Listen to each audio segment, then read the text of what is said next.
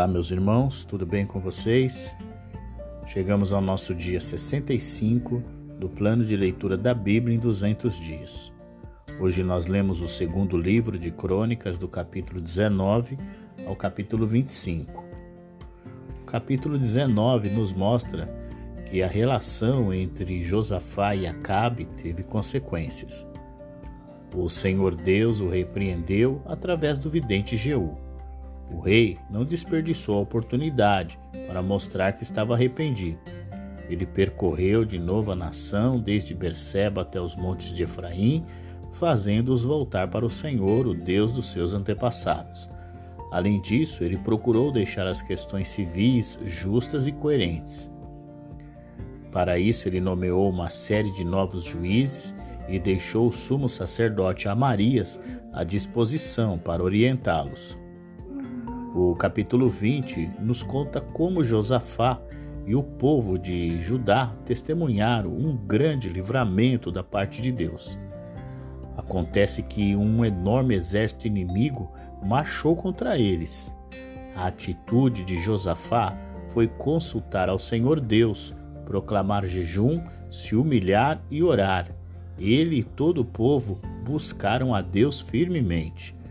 Não temos força para enfrentar esse exército imenso que vem nos atacar. Não sabemos o que fazer, mas os nossos olhos se voltam para ti. Foi a declaração de Josafá a Deus.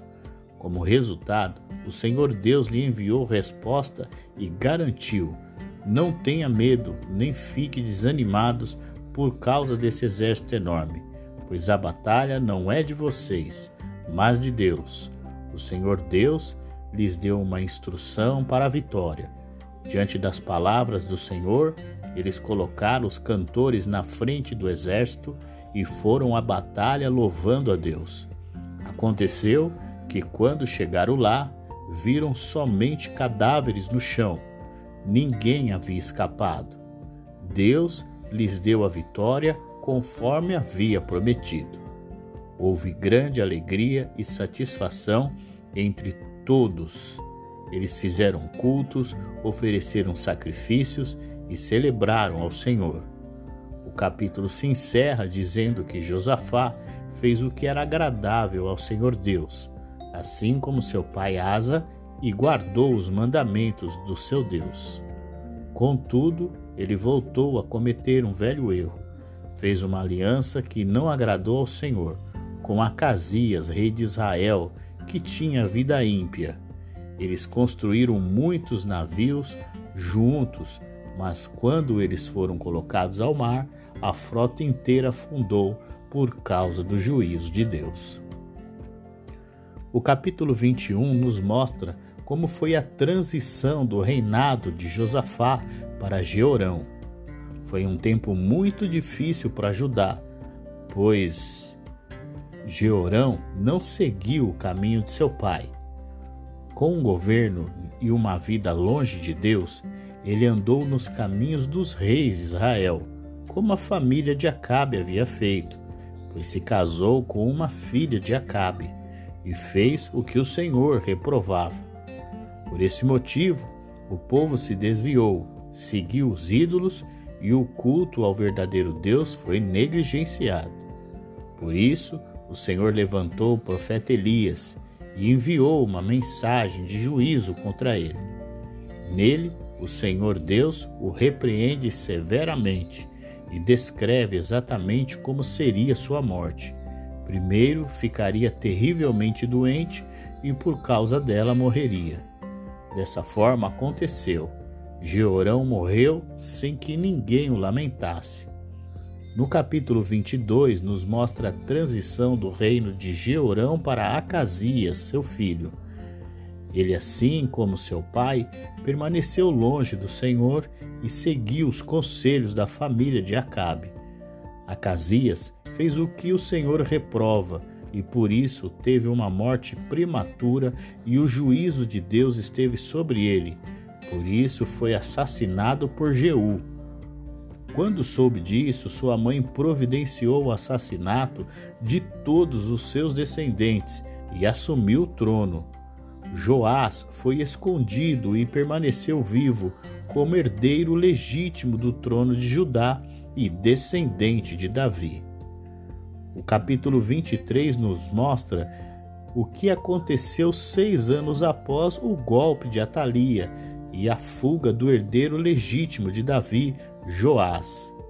Liderado por Joiada, o sumo sacerdote, alguns de Judá, mais os sacerdotes e levitas, traçaram um plano para colocar Joá, Joás no trono e nomeá-lo rei, em lugar de Atalia. O plano é bem sucedido e quando Atalia percebe, já é tarde demais. Ela é levada para fora do templo e executada. Enquanto isso, o povo se alegra com o novo rei. Joiada lidera a destruição do templo idólatra de Baal e restabelece a ordem de culto ao Senhor. O capítulo 24 conta como foi o reinado de Joás, rei de Judá.